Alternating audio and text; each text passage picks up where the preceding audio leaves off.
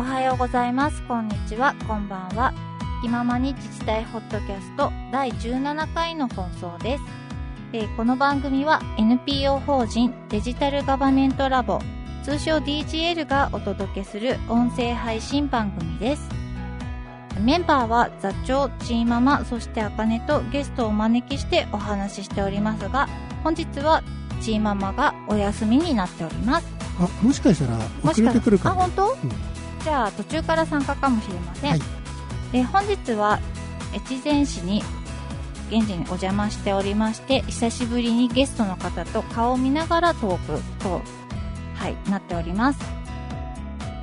それではゲストの紹介をさせていただきます。はい今回のゲストは、越前市役所から総合交通政策課小池幸宏さんになります。小池さん、よろしくお願いします。よろしくお願いします。えー、おはようございます。こんにちは、こんばんは。のお約束ですかね。えっと、一応私の中で意外と好評なので、あ意外とこういうおやそうですね、はいえーゲストの方もそれ乗って。いいやあの疲れてこんばんはでもいいです 時間帯はこんばんはが始まる時間帯ですね、収録時間帯。久々ですねよく考えるとねそうですねって。いうかこの時間帯今ね大体えっと5時15分なんですけど、はいこの時間に収録したのって初めてじゃない？初めてです。いつもお昼過ぎか、お昼前か、あこの間だったです。ねいやだからどうってことはないんですけどはい、今日では、は、はい、ちょっと気だるさがお疲れ様でした。漂うかもしれませんがはい。はいよろしくお願いいたしますよろしくお願いしおます願いします。はいはい。小池さんはお疲れ様の真っ只中です。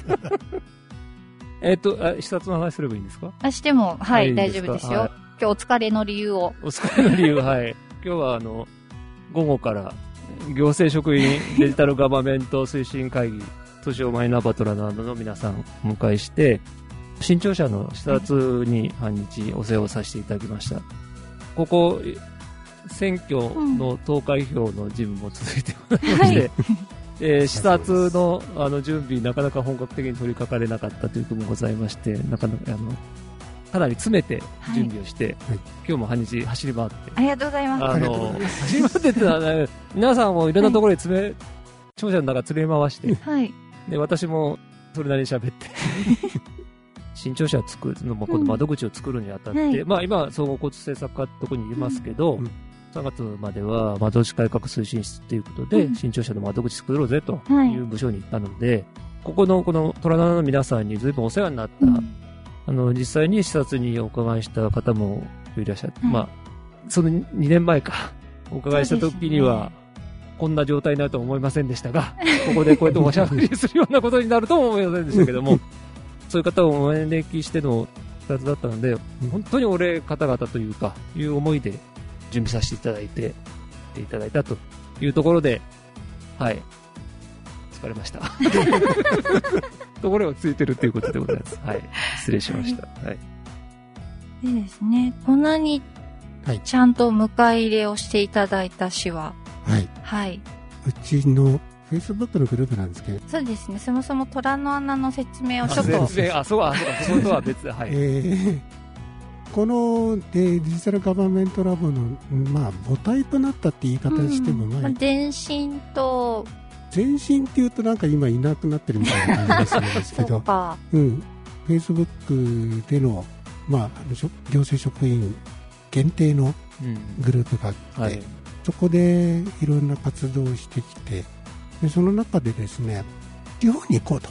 うん。まあ、特に中心メンバーが首都圏のメンバーが多いので、地方に行ってですねそこのこう現場感覚っていうんですか、そういったものをうん我々が肌身で知りたいと、知るべきだとかっていうんじゃなくて知りたいとうんいうのがあったのと、あとそういったところにこう各地域でのなんていうんですか一つ出っ張っちゃった職員たちがですねね。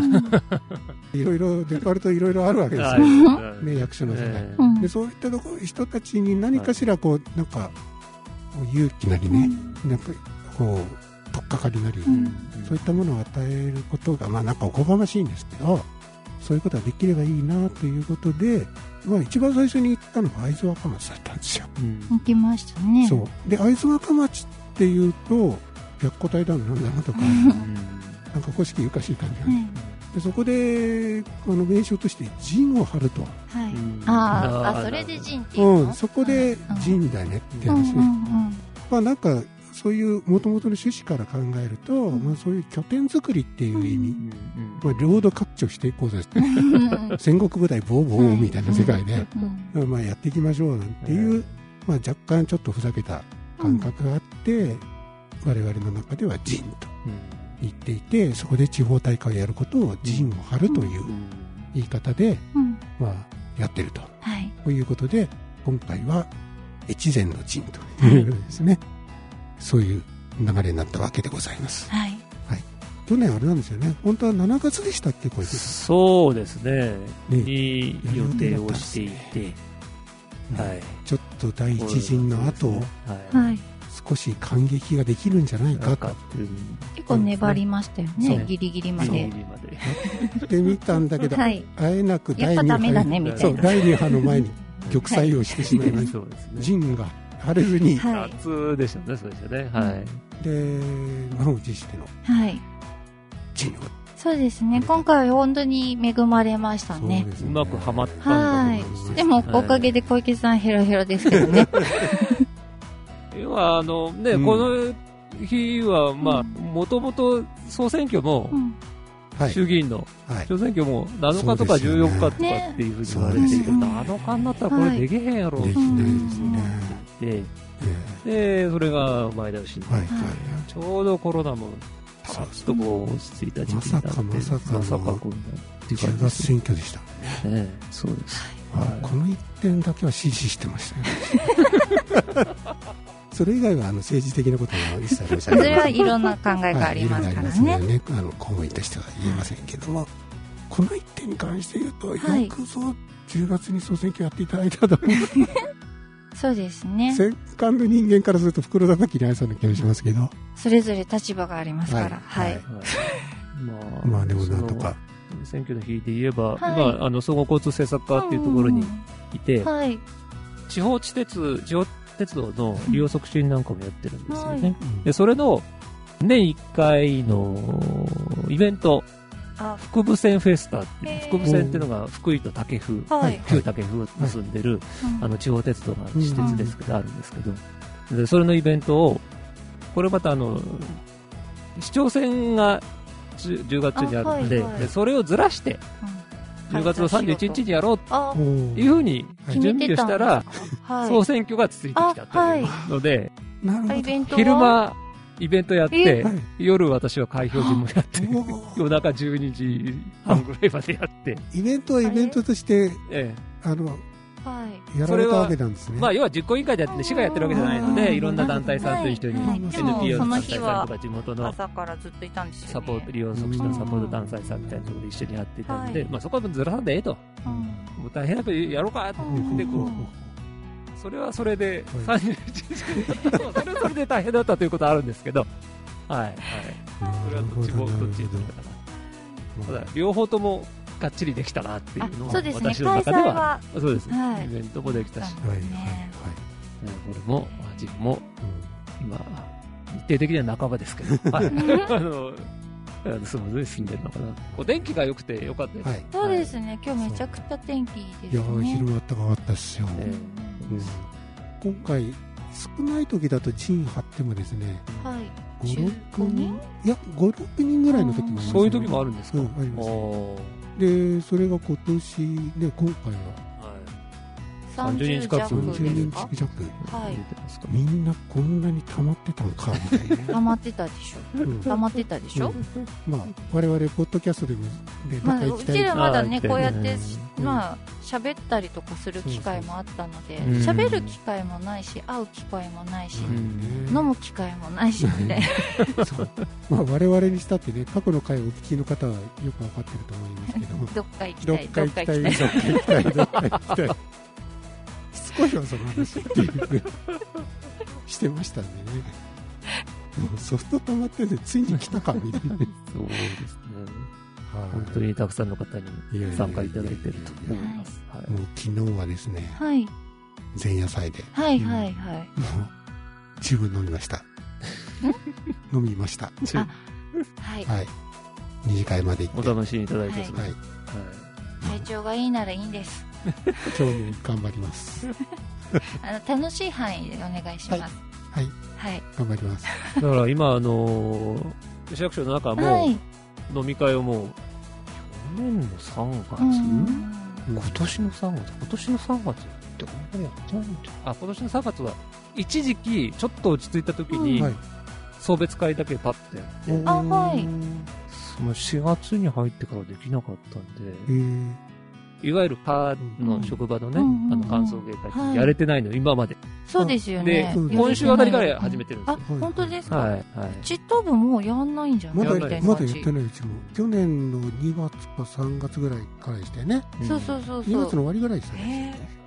でもなんか送別会、うん去年くらいからもう全くやってないし、なんかやる雰囲気にもうならなくなってきて、行きたいねって言いながら、やってないね。やってないですね。うんなので、これから、まあ今日もね、うん皆さんとですけど、毎週はいとか週2回とうかですね、ん 感想芸会とか飲み会が入るという状況になってますかね。こちらの方は日本酒なんですか？そうとも限らないですそうなんです。ね。もうあの、今はっていうのは過去は、過去うはビーかルで乾杯、熱燗でっていううん。のがありましたけど、ね、もう今はもう各自好きなもの飲んだり、うん。もう体悪いんで、もう俺はもう焼酎だとってお湯割りだっていう人もいるし、はい。もう昔はもう熱燗をやったり取ったりやったり取ったり の世界なので、過去の回にもありましたけどね、はい。会津若松は、はい。乾杯の時から日本酒でしたね。はい。あの、はい。えっと、弱い人間からするともう恐ろしい世界そうですね。みんな楽しそうなんでいいねんですけど。えー宮本さんの回を聞いていただければと思いますけど、えーすごいとこですよ、あそこ。まあ、そこに比べると、はい。まっとうと言っていいんでしょうか。ああそうそういうどんちゃんっていうのはそうですね。昨日も、えーおしゃれなはい。えーあそうでしたねお店で、はい。えー非常にそう。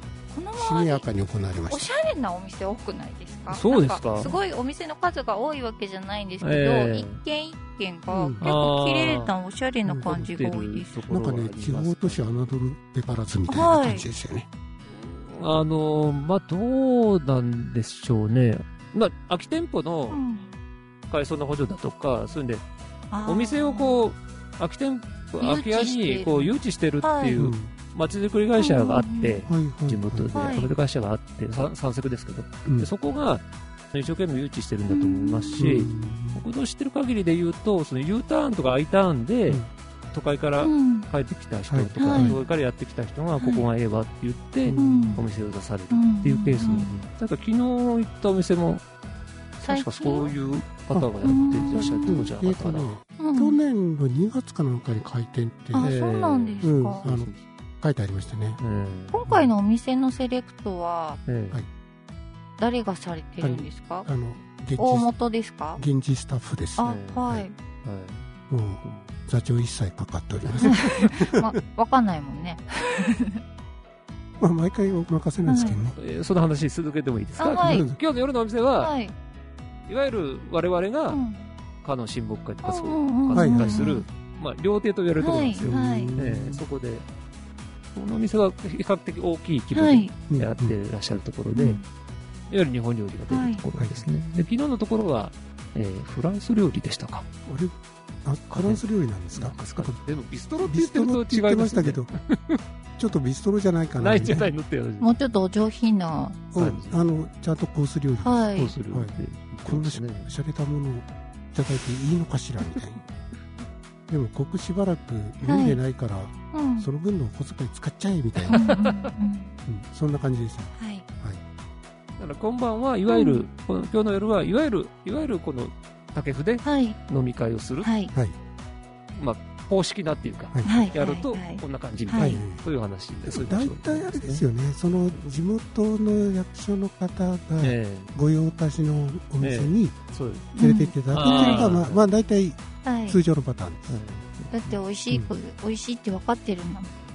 行きつけのところってやっぱ間違いないですよね。だと思いますね。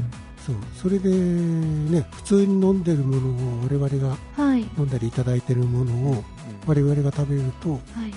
割と意外に美味しい。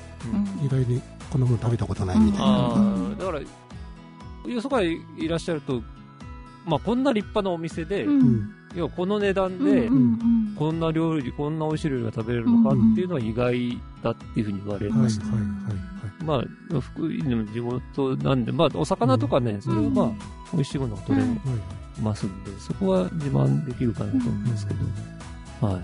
東京だとまあ実際に何でも食べられるのは間違いないんですけど、うんうんうん。まあ、やっぱり値段違いますよね、うん。うん。うん、っていうのと地元で食べた方が美味しく感じるのは、うん。うん。なぜ？え、あとそれは食べたい人と、そううんか、雰囲気もあるあし。雰囲気もね、うん。そこのね。そうそうね。ね地場のものそうそうは地。場のものを地場で食べるっていうものが。いいですね。いいんだろうなと、まあそんな食通じゃないですけどね。ここは地元でお肉や、肉が、こんな肉があるっていうわけではないので、はい、お魚メインですけど、はいはい。えー楽しんでいただければなと。ね残念なのはあれですよねカニの解禁が今日カニの、実は、はい。前日です。はい、ぜ会議前日だっけ？はいで、明日から。食べれるのは多分明日から。明日ねはい明日ねちょっとフライング気味です。はいそうですね。そこだけですかねあの、はいはい。めっちゃ食べたかったです。それはもう次の機会そうそうはい。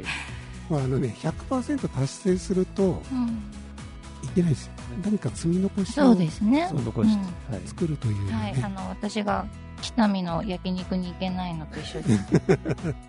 まあちょっと先になりますけど、2年半後には、あの、東京と新幹線がつながりますので、そうえーですね、それもまハードル下がります。とえーっと新幹線で来た方が安安いの？え安い。えっ、とね、北回りでそんなに、まあ料金設定これからなんで、うん。南回り、うん。いわゆる東海道経由と値段変わらないようにうん。設定してくれっていうのはおはい願いしています。で、時間もちょっと変わらないです。あ、そうなんだ。はい。はいはいじゃあ、でも、乗り換えとか、そう乗り換えいう手の回数っ。ていうところが手間が変わ飛らない行ですよね。機で今回来ましたけど、はい羽田からはい。まああ乗ったなと思ったらもう着いあ、たそうなっていうそうそうそうそうそう。感じなんだけど飛行機ね、前後がかかるからねそれはありますね。うん。うん福井は唯一とは言いませんけど、空港のないあ県うんで、いわゆる定期便が飛んでるところはいはい。今、あの福井空港ってありますけど、はい。セスナ機とか、うん。大学のグライダー部がなんとかとかっていう使い方をされていて、それよりも新幹線とかも、うん。そちらの方で公共交通うん。ちゃんとつなげようとか、今見ていただいた小松空港とはい。福井をきちんとつなげるようにしようぜみたいなところで、もう福井は空港整備を諦めたいうんるんです。はい。まあそれも一つの考え方なんですかね。考え方かなと思いますねね。あればいいっていうもんでもそうそうそうね、やっぱり投資額すごいですからね。そっか、はい。今度は一本で来れるか、福井の空港は田んぼの真ん中にありますけど、まあ、はい。要は市街地。うん。遠くなっちゃいますえよね。降り立つところなので、うんまあ、その辺はやっぱりいろいろとうん。影響もあるんだろうなと思いますけど、はい。こんな感じでい。ます。で今回ははい。新庁舎新庁舎とまだ言っていいんですよね、そうですね。え新庁舎っていつまで言っていいんですかね。あの、新興さんって、綺麗なうち、はい。綺麗っていつまで？あ、まだ、あの、綺で、麗に。あの、設備がはい。他のところであまりない。はい。あまりうちは行っていいです。ですよね。で、うまあん。、旧庁舎を知らない職員が一定数増える増えたらあそうですね。またそれも微妙な言い方です。どれくらいなんだろうと思って。もうもうそうですね。そうですね。ね、前の旧庁舎が昭和26年くらいとかでしたよね。さっきおっしゃってましたね、はい。はい。すごい長持ちさせましたねと思って。あ、はーい。一旦止める？だ大丈夫です。大丈夫。このまま。今はは今じゃあ、えっ、と、ん？入ってきましたので隣に座っていただくとちょうどいい感じになる？私とこれからタッチ交代しようかと思います。はい。あの、ここら辺はどうにかして。どうにかしていただく。はい。ということで今うん。チーママが来たので、はい。はい。バイクが今日はな3 3本本ですね。なので。4人いるところに3本構成になってるので、私はエディター業務に専念します。それではさような さよならしちゃうの。何かあったら。ら冗談です。はい。正確に言うと、旧庁舎は昭和29年8月竣工な29ので年、はい。何ですかっていう感じですけど、はい。もう多分、福井県内で一番最後そうですよね。でしょうね。2週遅れではないと思いますけど、さすがに2週遅れではないと思いますけど、でももうなんかやるべき時が来たみたいな。来たんだろうなと思いますね。でどこに建てるかっていうのは、まあうん。ね、あの、うん。いろいろ議論があったところであるんですけど、これ合併して10年っていう、合併特例祭の期限っていうか、はい。そこが後押しをしたんだろうなと思いますね。はい。でまあ、それが決まって、まあ、おそうすると、えースタートする、ん。設計する、うん。で、実際に立ち上がってくる、はい。じゃあ窓口どうするっていうところで、はい我々のようなものが借り出されて、うん。新しい窓口を作れと。はい。まあ、最初のうちは、とっかかりは総合窓口とうん。民間委託をしろっていうのがあー。とっかかりで、旅客からでしたもんね。そうですね。で、我々も民間委託前提はい。にいろんな自治体さんへ調査に行ったりうんうん。してたんですけど、その同時にそれを一緒にするっていうのは相当難しい話で そうですね。うん。ある時点でうん同時は無理やろと。うんうん。まず職員で総合窓口を作れと。はい。で、その上で、うん。そのまあそのノウハウっていううんか、それを持って民間委託に行こうと。うんいうふうな方針転換があって、はい。それ、それが決まって、後ぐらいにはい。その窓口改革の推進室ができて、うんうんうん。私もその室長としはい。て携われてきたっていう感じですかね。その1年前も窓口の市民福祉部っていうところでは、民間委託前提でうん。いろんな調査とか、うん。それこそ業務の洗い出しとか、はいはいはい。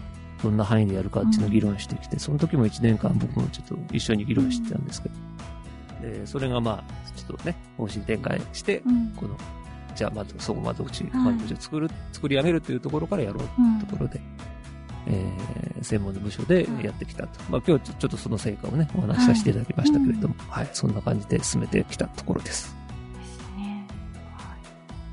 あの1階の窓口ライフステージ窓口っはい、てはい。出してるじゃないですか、はい。ああいう風な出し方をうん。こう打ち出してる市役所さんってまだあんまりないよね。そうですね。はい。確かに窓口にこうコンセプト持ってそうそう設計されてるっていうのは非常に新しいなと思ってね拝見してました。なんかそれは元から元からライフステージ窓口作ろうみたいな話だったのかそれともこうやっていく中でやっぱそういうコンセプトって必要だよねみたいな話になったのかでいくといかがですか、と、そうですね。そこは、すでに、うん。えー、旧今立のう、ん。うん総合支所はい。では、いわゆる、一人はいはいはい。総合窓口みたいなことをやっていて、それをう、ん。その新しい庁舎でも実現しようっていう動きはありましたねうん、実際には。でうん、ただ、旧竹風のはい。市役所とか、まあ、合併した後の本庁舎の方では、それをやっぱりやってなくて、あー。それぞれの窓口ははい、それぞれ手続きが済んだら次のところでご案内するとか、自分が調べて、じゃあ次この手続きがあるんだなって言って行くというようなところがあったので、そこをこう今立のやってきた、まあ、うん。要は町村の窓口だったので、複数の窓口を、うん。手続きを一つの窓口ってするの当たり前だったんですよね。その、ね。まあ、考えっていうのをう、ん。こっちにも移植してはい、それをやろうぜうんっていうような考えをもともとはあっうんだと思いますし、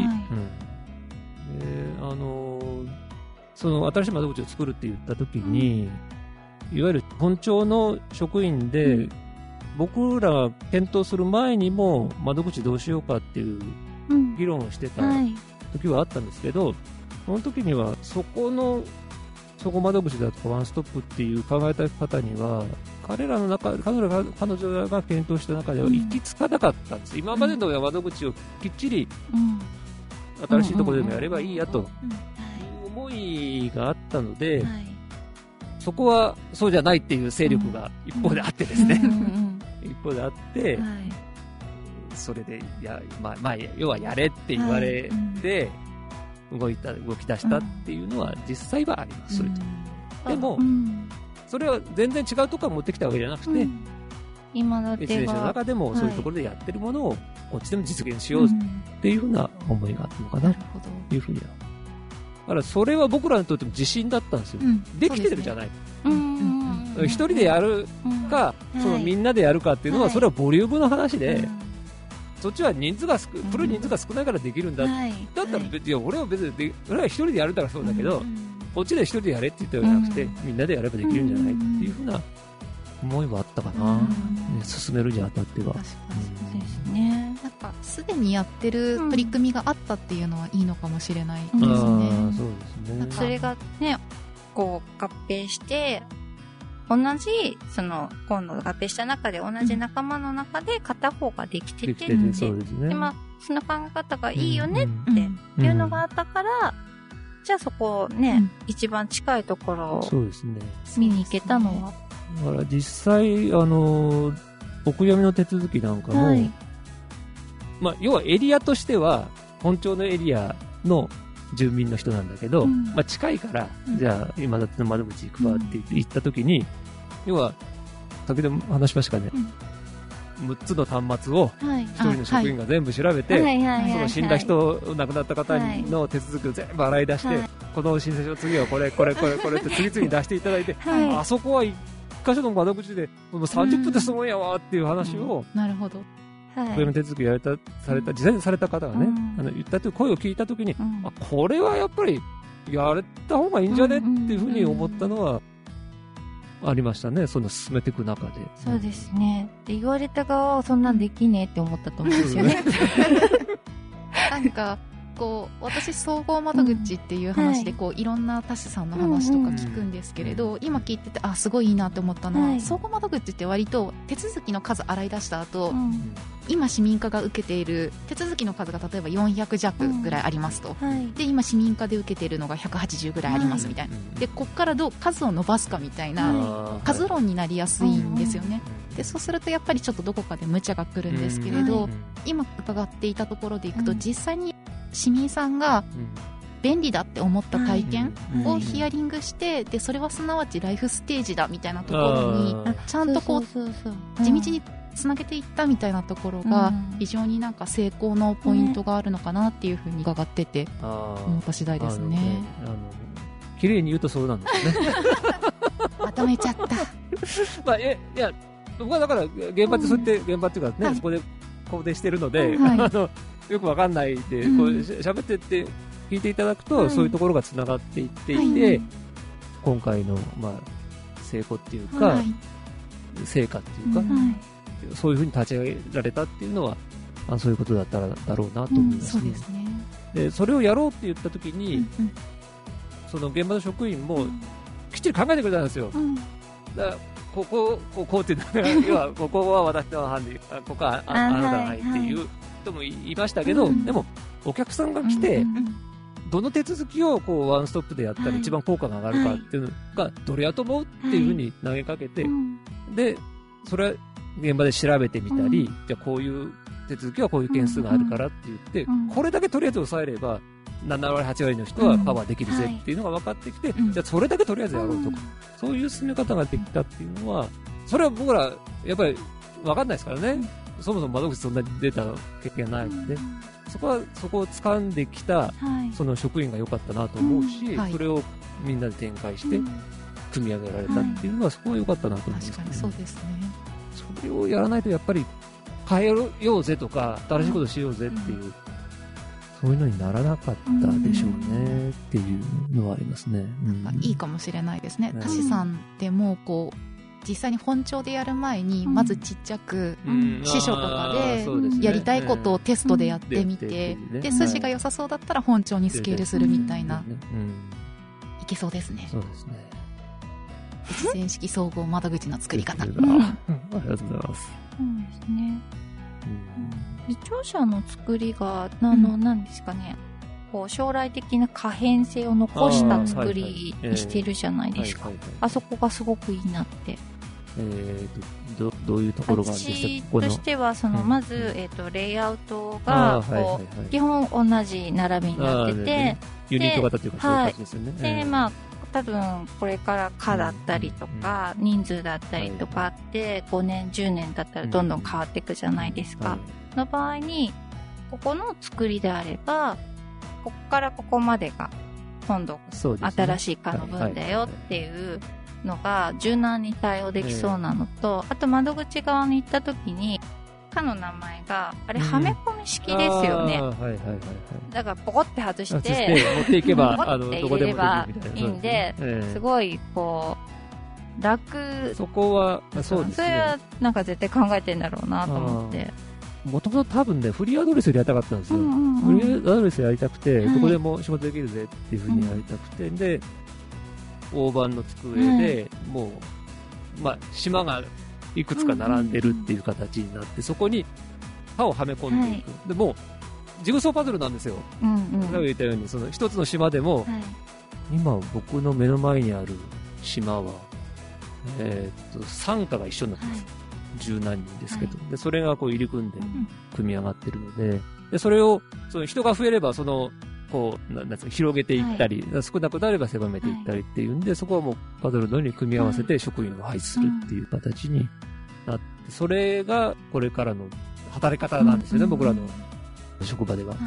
これまではその、それぞれ小さい部屋に分かれてあったのがうん、一つのワンフロアの見通しのいい場所になって、で、えー今ここだって、なんだ、10近くの、10もないのか、歯がざーっと並んで、職員が、お互い、実は隣同士違う職員の場合もあるし、向かい側は別の他の職員だったりするんで、そういう形で、うん。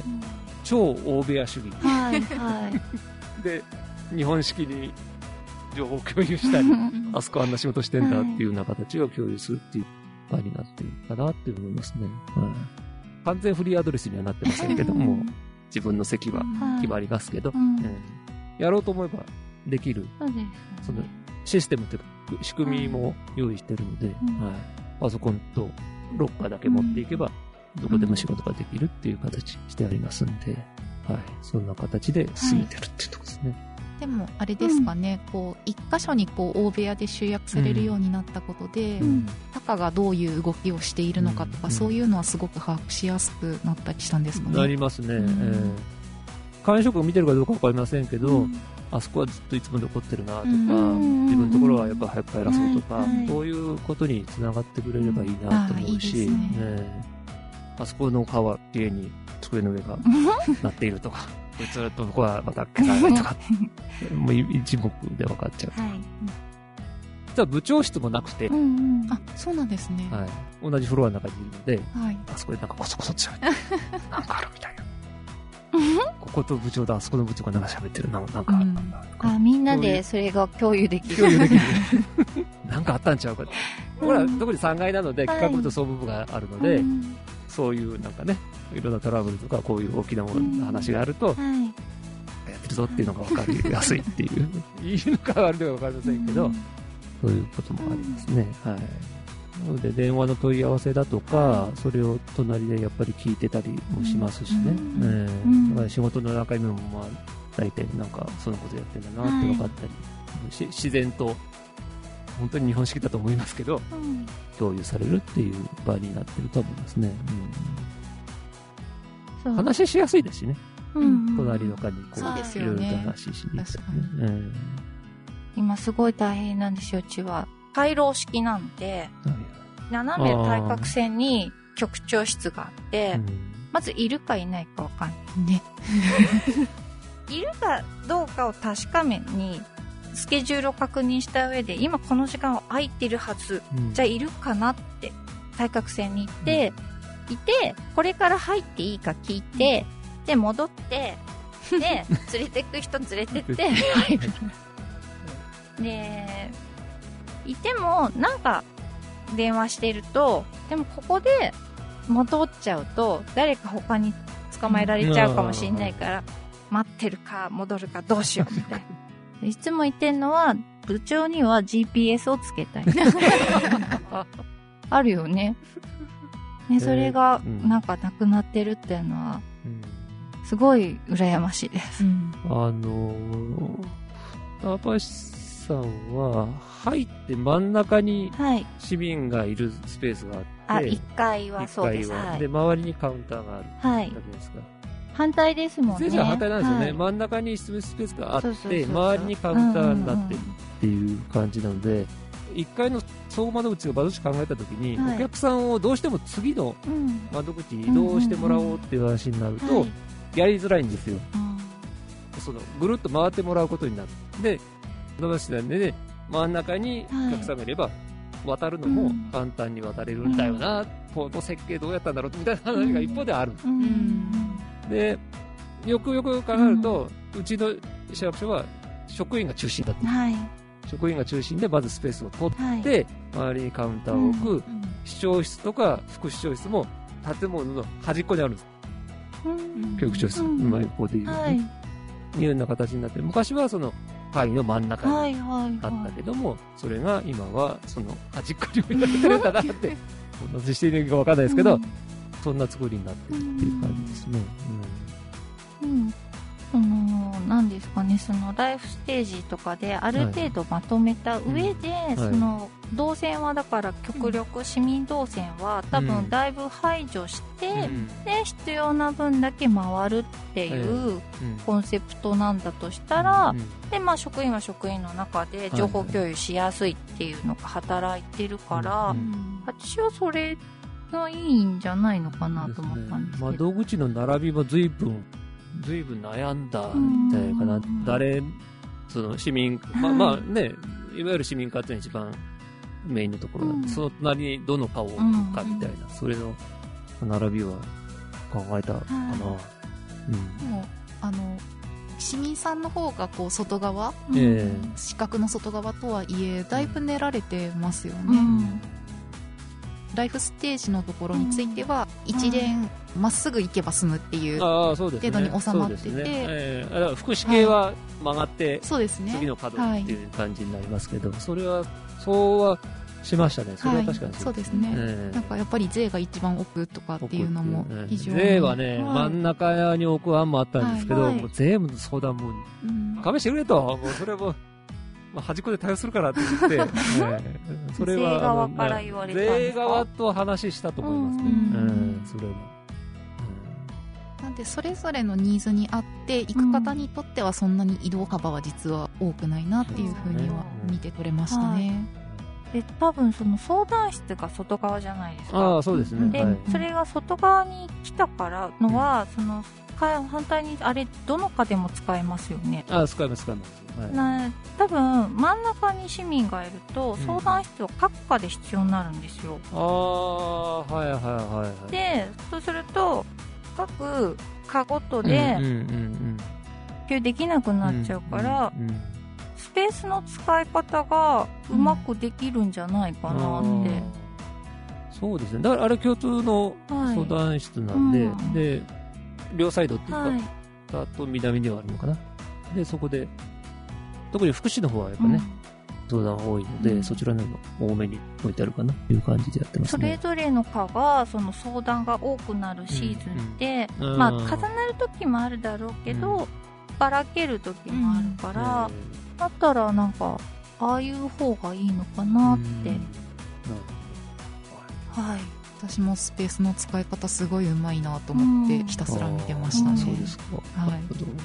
れは、これはどっかにフィードバックしておかないと。で なんかやっぱマイナンバーカードの交付とか、はい。ああいうこう一時的にこう増減するようなところは、ちょっと階段横のところはい。に、パーテーションとかで作った窓口、はいはいはい。しっかりした窓口ではなくて、えシャッター降りるのはい。をうまく使ってますよね、えあれうまく使いあれすましたね。ごいうまいと思って本当にあれすごい途うまいと思って。中までシャッター降りるのをはい。背中にすることによって適度な安心感を。ああ、ははいはいはいはい。なるほど。でちゃんと回廊させてこう、ねね、勝手に入ってこれないようにして。ますね。はい。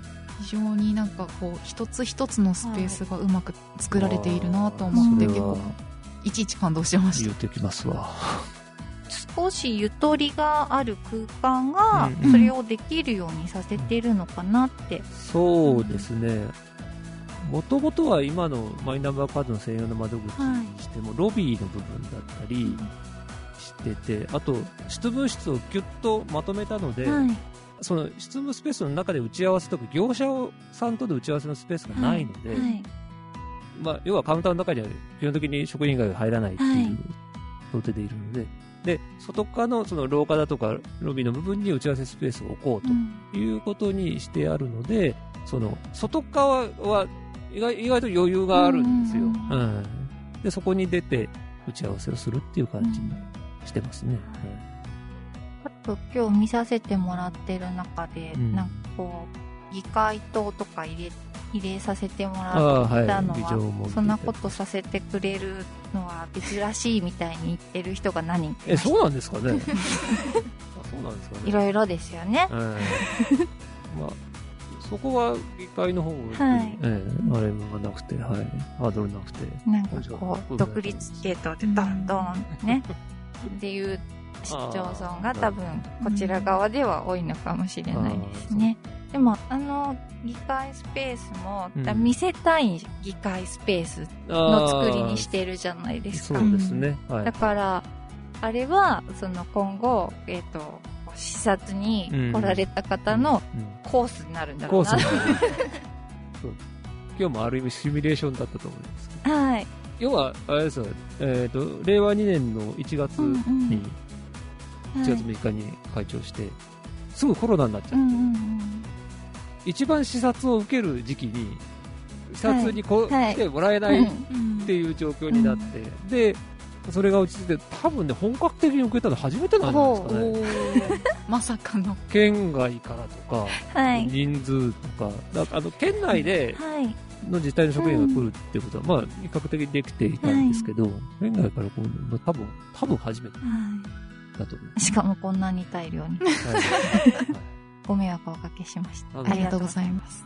あの今、はい。私、総合窓口が、総合交通生活監督にいますけど、はい。多分、庁舎の視察を受けるのは、多分別の場所なんですよ。別の部署ですよね。あの、本来のは受け方であれば。第三管理課とか、ね、そういうところですけど、はい多分ね、自画自賛ですけど、はい。こんだけ庁舎の話できる人っていないと思う。この、この、ポッドキャストを聞いてる方は、うんはい。多分、小池さんを頼ると そうですね。めっちゃ細かいところが聞けるかもしれません。知らない自治体から電話かけて、これで何かしたんですかとか言って。え ーそうなんで、はい。できる限りはい。ご対応させていただきたいと思いますので、ぜひぜぜひぜひ。ひ、お気軽に。私が、あの、はい軽い方なんで、柔軟にやりますけど。はい、そんな感じでやってます。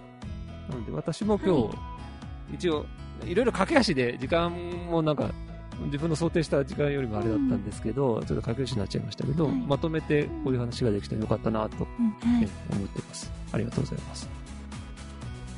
何行きましょうかね。もう一ネタ。あ、そうですね。何何？恒例のはい。恒例のグルメあ特集が。小池さんの好物ですか？私のことと言えばいいんですか？越前市の、はい、えっ、と、まあ、越前市といえばですね。越前市って福井？いや、はい、はい。今、今何を？な何を、何を、これはどういう、どういうこれは載せましょう。これは載せましょう。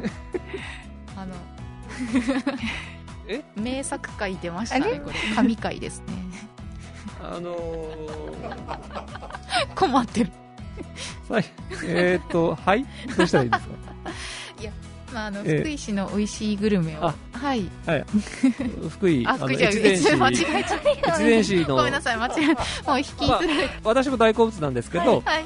越前市三大グルメ、はい。はい。三大グルメですね、えーを今推してまして、はい。一番が越前おろしそばおろしそば。あいいですね私も大好きですね。あと、それぞれご紹介してください。もう一つは、はい。えーボルガライス。あ、はい。ボルガライス。明日明日お昼皆さん召し上がっていただきますから。それと中華そば。中華昔そば。ながらの中中華そば。華そばは、その昔ながらのラーメンっていうイメージですかね。ですね。はい。うんでまあ、あの、名前がラーメンっていうんじゃなくて、うんまあ、要は、お蕎麦屋さんとかうんうんはいが出している、なんとか食堂みたいなところが出している、はい。うん中華麺。まあ、中華そばのを押し出していこうっていうのがありますね。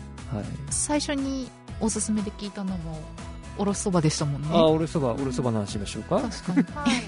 そう、おろしが必ずついてるのが、うん。越前式。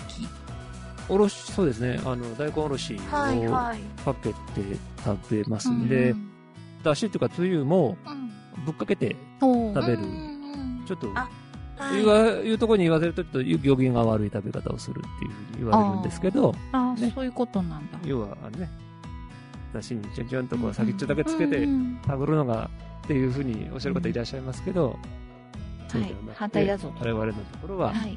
おろしもかけてう、ん。鰹節もかけて、うんネギもかけて、うん。つゆもかけて、はい。ぐるぐるっと混ぜて食べるはい。というのが、越前のおろしそばでございます。まあ。歴史は私もよく語りませんが、江戸時代ですかか？からあるというふうに言われていて、越前おろしそばの由来はですね、亡くなりました昭和天皇がはい。この地にいらっしゃっておろしそばを食べた時に、はい。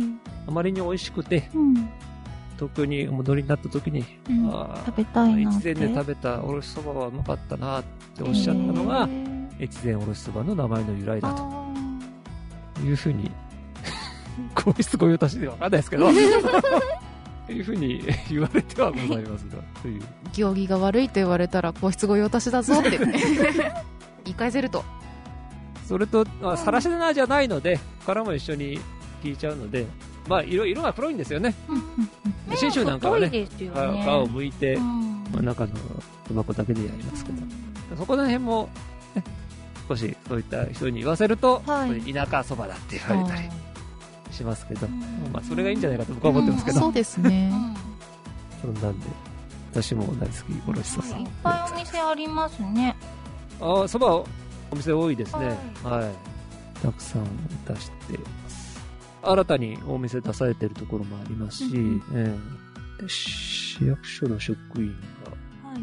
が脱サラしてそば屋あ始めたそうなんですねっていうところも。あ、あそこはもう息子さんが代替わりしちゃったかな。おーあ、じゃあちゃんと続いてるじゃないですかええあり。ますし。はい。そば好きな人っていますよね。うん作るの。あ、いた。お 座長が手を挙げている好きだぞ両手を挙げている あの、越前、この地は、内浜の刃物の産地でもありまして、はいはいおろしそばを切る。うん。おー、そば包丁切り包も、そば丁切り包丁も作ってございますし、この打つ台ですね、はいとか、骨鉢とか、はい。骨とか、そういうのも、あの、作ってるお会社がありますので、はい。ぜひ、ご購入されじゃあ、いかあのがでしょうか。ー、材料から、道具から。揃う町。そば、いろいろ、あの、お店によって味うん。が、もう随分違いました。はい甘いとこうんろとか、とろろを混ぜるとか、あ、いいな卵混ぜたりする。ね。好き。すんごい辛いところとか、ええいろいろあります。え。ー。食べたい。お腹空いてきちゃった。時間帯がね、時間帯が。ちょうどいいじゃないですか。そうですね。あの、い今あんまり活動してないかな、はい。市役所にもはい。そば打ちクラブみたいなのがあっえて、ー。えええー農政課に行ったら必ずそば打てないといけないとかってえ、言われた時代もありましたけど、確かそうだそっか。うん取得が義務だったんですねね。うん教えるのが好きなそば道場の師匠がいてね、はい。えーそこへこう会話されるとか、はいなんかそんなこと聞いたことあります よ。うんそんなだけ、まあまあ、そばがまあ根付いてるっていうかね、うんえーそういうようなところもありますね。いいですね文化ですねうん。そう明日のこのブルガーライス僕あんまりうん語れないんですけど、ものとしては、オムライスの上に、はい。とんかつが乗っはい。てるんですね。ボリューミはい。で、ソースがソースはかかってる店によってそれぞれですごはいいケチャップだったり、はいデミグラスソースだったりっていうのをかけて、はい。なぜボルガなのかってはいい。う由来もね、わかんない？わかんない。定かじゃないらしい。気がついたらボルガだった。ボルガだったっていう。発祥のお店みたいのって分かってるんですか？小のお店ですか。分かんなそうですね。皆ささんのご自身でお調べください。もう一つが、あの、中華そば。うん昔ながらのその食堂で食べる、鶏ガラですね。はいあっさりうんの超あ、いいですね。か。はい。お腹空いてきちゃった。はい。メニュー見ると、その、比較的パッと出てきて、さっと食べる系ですかね。えっとうん、そうですね。B 級と言われるものっていう、はい今この三大グルメで押し出してるのはそんな感じのとこですね。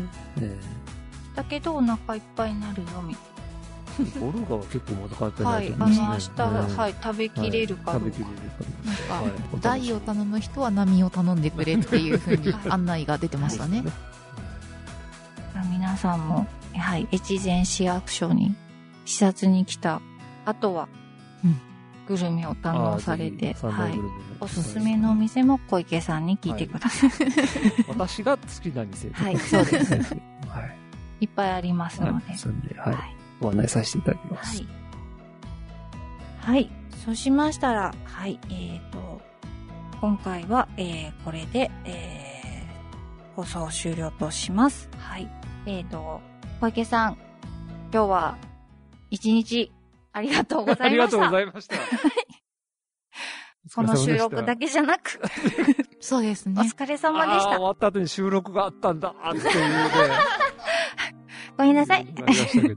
でも、お話聞けて楽しかったです。あーありがとうございます。はいお拙いお話で申し訳ございません。ありじがとうゃあ、こございました。の後はですね、はい、あのーもっと打ち解けた、そうですね。はい、お話が待ってますので、ありがとうございます。はい。はい、じゃあ、本日のゲスト、えー、越前市役所総合交通政策課の小池さんでした。ありがとうございました。ありがとうございました。ありがとうございました。はい、えーえーこの番組では、えーゲストをお呼びして、毎回、あの、好きなことを好きなように語ってっております。はい。えー今後もこのように続けていきたいと思います。はい。えーまあ、できればですね、かやっぱり顔見て話せると、楽しさ倍増ですね。まあ、あの、編集大変なところも出てくるかと思いますが、やっぱり顔見て話したいな。この環境が続くことを願っております。はい。それでは、えー、終わりといたします。えー、おはようございます。こん、ダメだ、ちょっと。おはようございます。こんにちは、こんばんは。聞いていただいてありがとうございました。ありがとうございます。じゃあ、それでは失礼します。やっぱ最後の方がグダグダにあのねいつもは、ちゃんとセリフ作ってるんですよ。原稿がなかった。あ、そう、パソコンが、なんか、ここの Wi-Fi うまくセッティングできなくて、なるほど。ちょ、うん。最初はね、あの、思い出して書いて、はい。終わり書いてなかった。やばい、その、あの、大したこと言ってないんでは分かってるんですけど、はい。ダメですね、私は。次回はそういったことがないようにします。はい。反省しましょう。ごめんなさい。それでは、バイバイ。